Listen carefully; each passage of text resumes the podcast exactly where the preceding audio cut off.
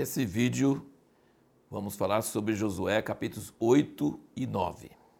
Resolvido o problema da derrota com Ai, que era uma cidade bem pequena, que naturalmente apenas 12 mil homens podiam ter vencido, mas que Israel foi derrotado, e Ai ficou super feliz, e aí essa notícia ia espalhar pela terra de Canaã, e naturalmente falando, com bom senso, você ia pensar, agora Israel está perdido, porque vai juntar todo mundo contra eles e o negócio não vai dar certo. Então Josué tinha razão de ficar meio desesperado com isso. Imagina, nossa, Deus estava conosco e agora Deus não está mais, por quê?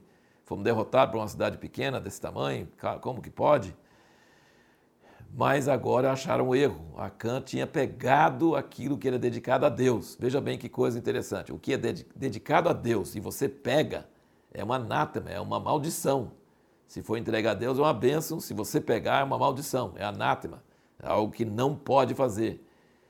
E pelas, tirando sorte, eles acharam, foram até por todas as tribos, de todas as famílias das tribos, até e caiu certinho em cima de Acã, e aí ele falou que tinha guardado, e aí acharam na tenda dele. Mas acertaram, foi feito juízo sobre Acã, e aí Deus já está com Israel e está tudo certo. Então, com Deus conosco, a vitória é certa. Mas isso não deixa de necessitar também de uma estratégia boa de um exército. O que, que Josué fez? Ele usou a euforia do inimigo contra eles. Israel perdeu porque ficou eufórico e não, não perguntou para Deus o que fazer depois de Jericó. Fez o gol e aí foi embora e levou um gol terrível. Mas o inimigo estava eufórico. Eles falaram assim: nós vamos fazer o quê? É o seguinte, nós vamos atacar depois nós vamos retroceder, eles vão fazer, oba, nós estamos ganhando de novo. Ganhamos ontem, agora vamos ganhar de novo. E aí eles vão correr atrás dele e aí a emboscada ia levantar e tomar a cidade. Então, Deus conosco e uma boa estratégia, usar a euforia do inimigo contra ele. Agora, aí nós chegamos, teve a vitória sobre Ai, tudo correu bem, maravilha, Deus novamente com eles, novamente seguros, ótimo. Aí chegam os gibionitas carregando malas velhas e sacolas velhas e queijo estragado e pão, série de coisas.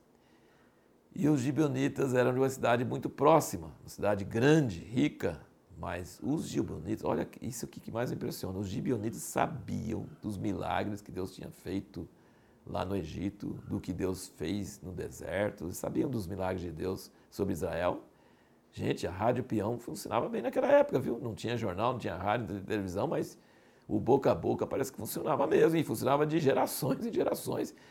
E os gibionitas sabiam que Deus tinha mandado Moisés exterminar todos os cananeus.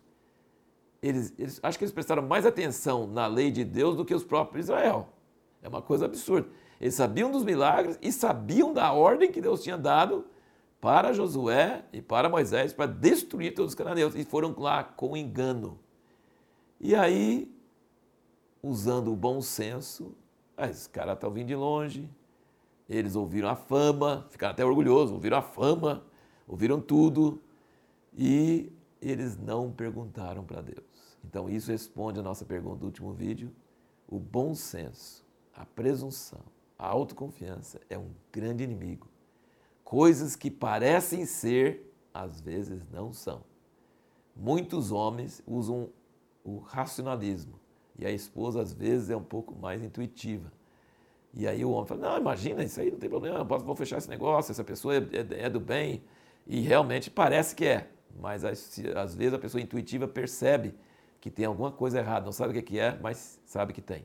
Então, assim, nós precisamos tomar muito cuidado com autoconfiança e o bom senso, entre aspas, e entender que às vezes, em todas as situações, nós precisamos perguntar para Deus, porque às vezes uma coisa que parece ser, não é. Fizeram aliança com os gibeonitas, descobriram logo depois que moravam no meio deles e logo então eles não poderiam obedecer à ordem de Deus. Frustraram a ordem de Deus, fizeram uma aliança errada. E no fim então da nossa leitura, de 8 e 9 aqui, nós vemos que Josué fala para o povo que precisa até das crianças ouvirem a lei de Deus. Não, as crianças, mais uma vez ele fala que as crianças, os pequenos, precisam ouvir a leitura da lei dentro no meio dos adultos. Então, isso você vê várias vezes ele falando isso. Ele cumpre o que Moisés falou sobre ler a lei para o povo, pôr a maldição no monte, a bênção em outro, mas ele, ele mostra essa, essa ordem para que as crianças vejam junto com os adultos. No próximo vídeo, temos que tentar responder a pergunta se é necessário honrar uma aliança que você fez que não é de Deus, uma aliança errada, uma aliança que Deus não queria que você fizesse. É necessário honrar?